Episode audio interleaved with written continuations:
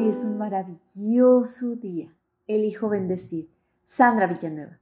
Algunos investigadores que se han dedicado a estudiar la esperanza mencionan que empieza a desarrollarse en la infancia. El niño, cuando tiene una relación segura con un adulto que lo cuide y lo apoye, podrá crear esperanza. Es importante mencionar que un adulto también puede realizar cosas para desarrollar la esperanza en su vida. Un ejercicio que se puede realizar es visualizar las metas con claridad y lujo de detalles. Realizar un ejercicio de visualización en el que se imagine lo que se desee lograr permite crear el mejor resultado posible. Cuando se tiene clara la meta, cómo sería posible alcanzarla, visualizar en qué lugar se querría estar, con quién y haciendo exactamente qué se puede realizar una lluvia de ideas sobre qué hacer para alcanzar dicha meta u objetivo. Aunque pudieran parecer descabelladas, quizá no lo sean estas ideas. Es importante anotar todas y después se afina la lista.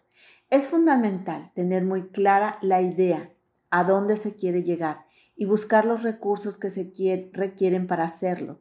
No se trata solo de visualizar algo positivo o bueno, eso se cree que es de manera mágica, sino de llevar a cabo lo que sea necesario y poner en práctica los recursos propios para movernos en la dirección deseada. La doctora Bárbara Fredrickson, investigadora de emociones positivas, en su libro Vida Positiva, formula algunas preguntas relacionadas con la esperanza. 1. Cuando me siento optimista, esperanzado de que las cosas saldrán bien, ¿En qué dos, ¿en qué ocasión he temido lo peor, pero he logrado creer que las cosas cambiarían para bien? Y tres, cuando he recurrido a mi inventiva para dar pasos que me acercan a un futuro mejor.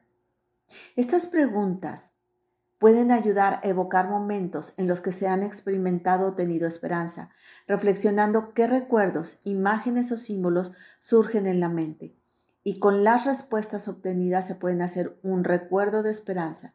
Se le puede agregar fotos o recortes que se relacionen con la esperanza. Estos se pueden poner en un lugar especial donde se estén viendo constantemente. O también se pueden poner las fotos de fondo de pantalla en el celular o computadora para verlas frecuentemente. Se pueden incluir objetos o frases célebres que motiven a sentir esperanza.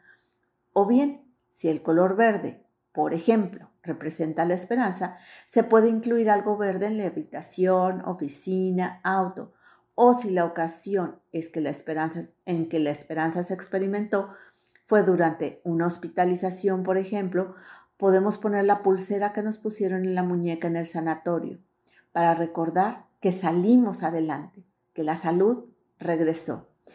O si la abuela nos enseñó a tener fe, agregar una foto de ella esta colección puede ser una especie de cofre del tesoro que abramos de manera recurrente para nutrir la esperanza en nuestra vida cotidiana.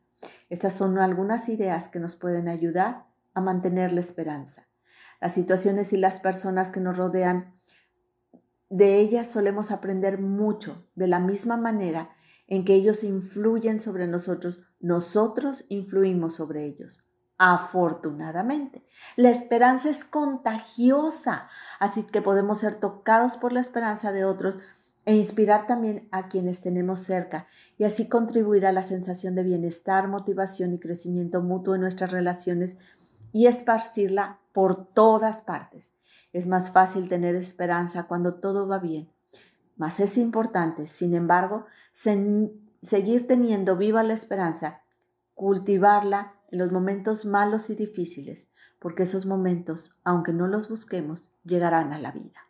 Hermosa alma, te reconozco alegre, serena, esperanzada, jovial. Te mando un fuerte y cálido abrazo.